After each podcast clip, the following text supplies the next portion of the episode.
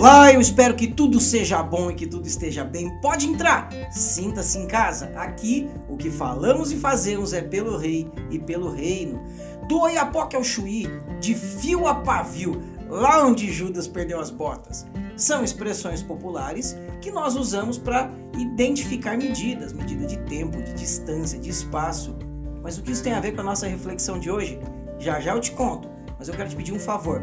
Antes, se inscreve nesse canal, curta, compartilhe esse vídeo. Aí você está fazendo três coisas, você está ajudando a três pessoas. Você está nos ajudando aqui do Pelo Rei, Pelo Reino, fazendo esse canal crescer, é, expandindo. Você está abençoando aquela pessoa que vai receber essa mensagem. Se você está sendo abençoado, abençoada, você vai abençoar outra pessoa.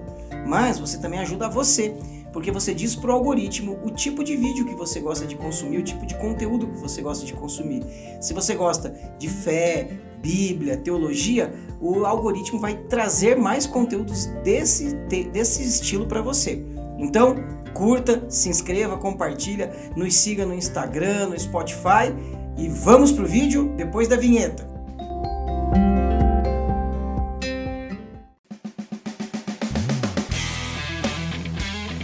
Pelo Rei e pelo Reino. Bíblia na prática. Teologia para a vida.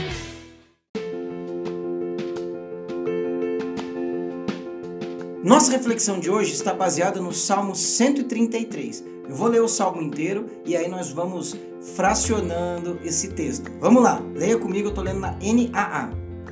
Ó, oh, quão bom e quão agradável viverem unidos os irmãos. É como óleo precioso sobre a cabeça, a qual desce pela barba, a barba de Arão, e desce para a gola de suas vestes. É como o orvalho do Hermon, que desce sobre os montes de Sião. Ali o Senhor ordena sua bênção e vida para sempre.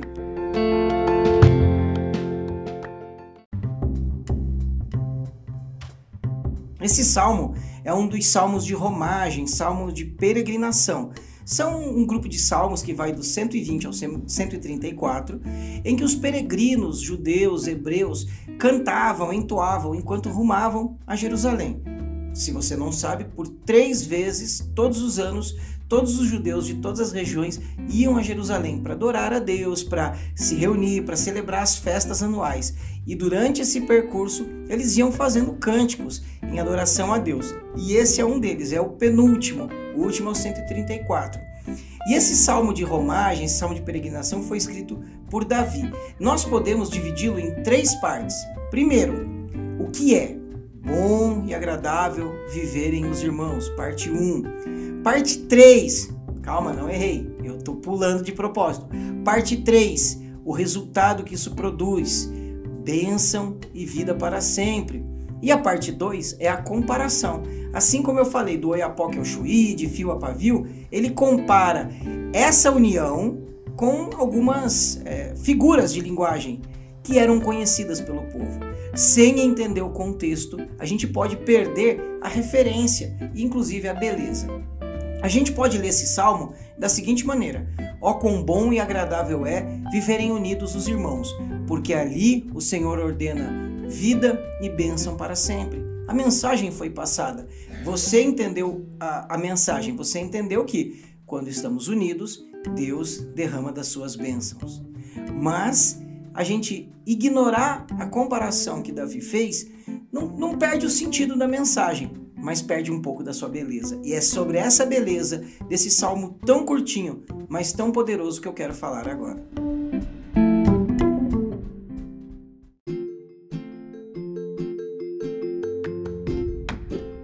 Vamos lá, no versículo 2 ele diz que é como óleo que desce pela barba, a barba de Arão, e vai até a gola de suas vestes. Ele está dizendo sobre o que? Sobre a união e essa união é semelhante a esse óleo. E aí entra a primeira figura desse texto. O que significa o óleo descendo sobre a barba de Arão? A consagração de um sumo sacerdote. E por que, que Davi faz essa referência? Porque ele está dizendo que essa união ela é especial, ela é rara, ela é maravilhosa, como a consagração de um sumo sacerdote. O sumo sacerdote era consagrado uma vez a cada muitos e muitos anos. Arão, por exemplo, ficou quase 40 anos na, na função sacerdotal. Então Davi está dizendo que esta união, essa união plena e perfeita, ela é rara, ela não acontece a todo instante, ela não é algo banal, ela é algo especial. Outro ponto, o óleo que era derramado sobre Arão era um óleo, era um azeite especial misturado com especiarias, era um óleo aromático, com, exalava um perfume maravilhoso. E essa consagração era feita diante de toda a comunidade. Então, assim como a consagração era algo que era visto por todos e poderia ser sentido, a fragrância por todos ou pela maioria, a união deve ser assim, vista, vivida, presenciada, sentida pela comunidade de fé. Outro ponto importante é que esta consagração ela custava caro, porque eram, eram especiarias, eram, eram ervas aromáticas especiais. Ela era rara, ela era especial e ela era cara. Cara financeiramente para a época. Mas para nós o que eu quero dizer é que essa a nossa união ela é cara no sentido de valorosa. Nós devemos buscar, ela não é algo banal, ela não é algo corriqueiro a união dos irmãos, ela deve ser buscada e valorizada como algo raro e como algo caro. Como será que tem sido a união na comunidade de fé que a gente faz parte, na minha igreja, na sua igreja? Será que a gente tem entendido essa união como algo raro, especial, sobrenatural? Ou a gente tem enxergado como banal? Lembre, Davi está comparando. A primeira comparação que ele faz é que a união, a a união dos irmãos é semelhante ao óleo que desce sobre a barba de Arão. E por fim, quando está falando dessa consagração, fala de um óleo que escorria pela barba, ia descendo pelo corpo até a gola, ou até a orla das vestes de Arão. E essa orla, não está falando desta gola aqui, mas está falando da gola inferior, da orla inferior. Ou seja, a consagração desse óleo que descia sobre Arão, ela era completa quando ela tomava o corpo inteiro. E a nossa união, ela deve ser buscada e ela deve ser entendida como plena quando o corpo inteiro estiver vivendo essa união. Ele tem que ser visto, vivido, presenciado, sentido por toda a comunidade, por toda a congregação, tomando o corpo inteiro numa ação rara, cara e especial.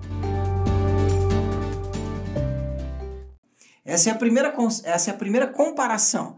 Nós já vemos, pelo menos na minha percepção, uma beleza do texto. Mas eu quero te convidar a gente ver a segunda comparação que Davi faz. A segunda comparação que Davi faz com relação a essa união é como um orvalho que desce sobre o Hermon e depois vai até os montes de Sião. E aí, uma simples compreensão de geografia muda todo o entendimento. Se você sabe, quando a gente diz do Oiapoque ao Chuí, que estamos dizendo do alto do Brasil até o pé do Brasil, você está dizendo de uma distância muito grande. Aqui o salmista está falando de um orvalho que cai sobre o Monte Hermon e desce sobre os montes de Sião. E qual é o ponto? Eles estão a mais ou menos 150 quilômetros de distância um do outro. O Monte Hermon é o monte mais alto da região de Israel. Ele está lá no norte, já na divisa com a Síria. E os montes de Sião estão lá em Jerusalém, no sul de Israel. São aproximadamente 150 quilômetros de distância. Uau! Agora sim faz sentido. A nossa união é como um orvalho que cai sobre um monte e viaja por quase 150 quilômetros para molhar, para refrescar, para trazer vida num outro monte. Isso certamente é um milagre.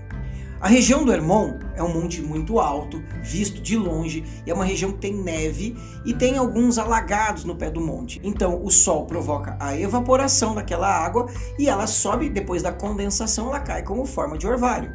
É o ciclo natural da água. Esse orvalho, ele deve viajar em algumas vezes no sentido contrário ao vento, para não só molhar o Hermon e molhar o Monte Sião. Então, a primeira aplicação que nós podemos fazer com relação a essa comunhão é que é algo espiritual, que é algo que depende de um milagre, de uma intervenção divina. Esse orvalho, ele pode ser entendido como viajando né, no ar até chegar nos montes de Sião, mas há um, um caminho pluvial. Ele derrete, ele faz ao degelo e ele vai caminhando por todo o percurso de romagem até chegar em Sião Mas, e lá ele vai ter que repetir o ciclo de evaporar, condensar e precipitar. Menos importante do que o efeito científico é o efeito poético e comparativo.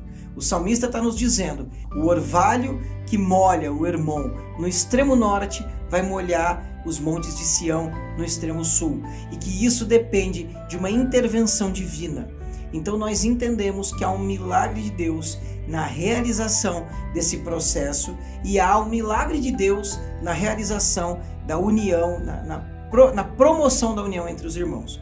Outro ponto também que assim como na consagração do sacerdote o corpo inteiro foi ungido com óleo, nessa nessa comparação que Davi faz, a região toda é tomada pelo mesmo orvalho. Um único orvalho, ele, ele molha no norte e ele molha no sul.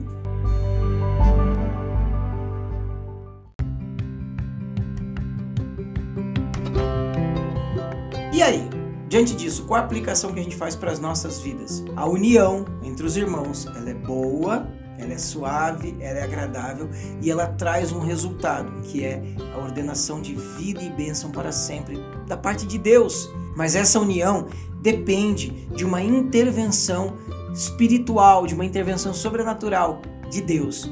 O Espírito Santo de Deus presente em nós hoje é o orvalho, é o óleo que vai tomar o corpo inteiro para promover essa união. Quando vivemos essa união, ali Deus estará ordenando vida e bênçãos para sempre. Meu estímulo para você é que você viva de forma a buscar essa união, entendendo que ela é rara, que ela é espiritual e que ela é cara. Qual é a nossa conclusão? Que a união entre os irmãos, ela é boa, ela é suave, ela é agradável e ela vai produzir vida e bênçãos para sempre. Mas para que possamos viver essa união, devemos buscá-la, entendendo que ela é valiosa, que ela é rara, que ela é cara, que ela é sobrenatural que precisamos da ajuda, da intervenção do Espírito Santo para que possamos viver. Meu estímulo para você e para sua comunidade de fé é esse: que você viva essa boa e agradável união e desfrute da vida e da bênção para sempre, entendendo a ação sobrenatural de Deus. Eu te convido mais uma vez a curtir e a se inscrever nesse canal. Se essa mensagem tocou o seu coração, manda para alguém. Vamos promover uma união digital, virtual, para que a gente divulgue a palavra de Deus. Que Deus abençoe sua vida pelo Rei e pelo Rei.